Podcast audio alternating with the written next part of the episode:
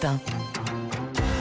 Bon réveil et bienvenue si vous venez de nous rejoindre, il est 6h11 minutes. Voici votre pressing. Dimitri Vernet, quel article avez-vous retenu ce matin? Un article dans la dépêche du midi nous parlant de l'artiste toulousaine que vous connaissez, j'en suis sûr, Ombline Lionel. Oui. Je vous parle de Jane. Ah oui, Eh oui, Jane qui a fait son grand retour au printemps avec un nouvel album nommé The Fool, album Oui. donc très récent.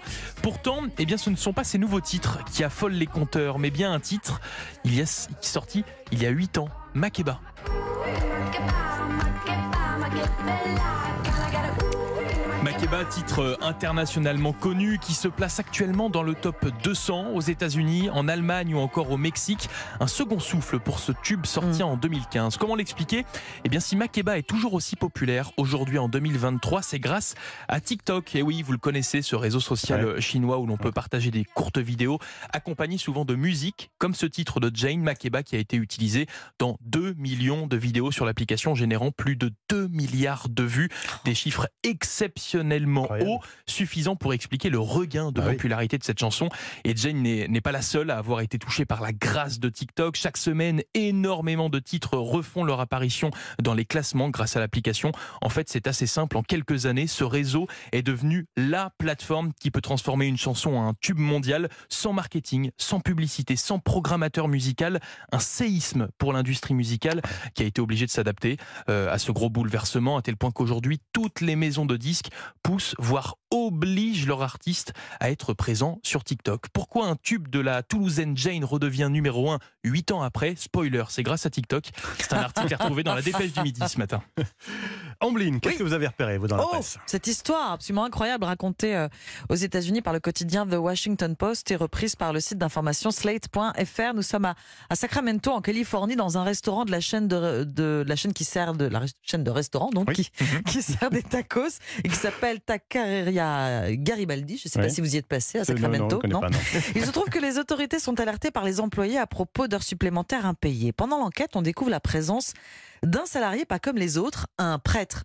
Oui, vous avez bien compris, un prêtre. Enfin, un homme prétendument prêtre, embauché pour, je cite, expier les péchés des employés du restaurant. Alors là, vous vous dites quelle Ah oui. prévenance de la part du patron Eduardo Hernandez. Bah, La possibilité de se confesser dans Mm. un coin du restaurant de tacos au milieu des odeurs de friture. Il pense au bien-être de ses employés. Sauf que les voilà confrontés à de drôles de questions. L'un d'eux raconte, l'un des employés, les confessions commencent d'abord par une prière. Ma foi, ça c'est classique. Puis le prêtre les interroge sur leur loyauté au propriétaire. Vient alors la question la plus étrange. Oui, parce qu'il y a une question encore plus étrange que ça.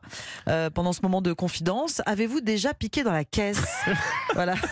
Le prêtre qui pose. euh, enfin, c'est un interrogatoire. hein, euh, voilà. oui, oui. J'ai trouvé la conversation étrange et différente des confessions habituelles. Tu m'étonnes. c'est une salariée Maria qui raconte ça aux enquêteurs et, et, euh, au quotidien The Washington Post. Étrange, oui, ça c'est sûr. Malhonnête. En plus de ce faux prêtre, pendant l'enquête, le patron demande à ses employés, sous la menace, bien sûr, de manipuler les fiches horaires et de mentir aux enquêteurs.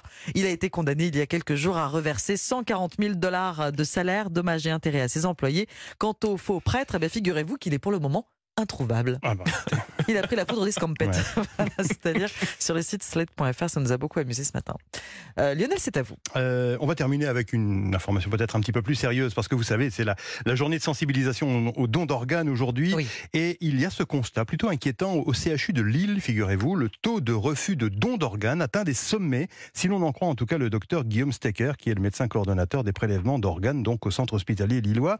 Interview à lire ce matin dans La Voix du Nord. Donc en France, on estime que euh, 26 000 patients sont en attente de greffe et depuis la crise du Covid, eh bien, le taux de refus de don Mhm. d'organes euh, est passé de 29 à 42 Ah oui, c'est énorme. euh, C'est-à-dire qu'il y a plus de gens, de familles qui refusent que l'on prélève des, des dons euh, sur le corps des, des défunts. Alors, explication, en fait, euh, trop de gens ne se sont pas positionnés euh, clairement euh, sur le don d'organes avant leur décès, et euh, eh bien les médecins font face à, à des familles qui ne savent pas ce que souhaitait vraiment le défunt. Et dans ce contexte, eh bien le, le concept de consentement présumé, vous savez, le principe que chacun est Mhm. désormais euh, présumé donneur après son, son décès, eh bien ce, ce principe, il reste difficile à tenir devant, euh, de- devant les familles. D'où évidemment la nécessité de mieux informer sur le don d'organes, poursuit le, le docteur Stecker, assurer que les corps sont respecté euh, avant d'être rendu aux familles, que cela n'engendre pas de retard dans les obsèques, Mm. euh, et que le, surtout que le don d'organes sauve des vies. Bref, il faut lever encore une fois les tabous parce que la loi donc sur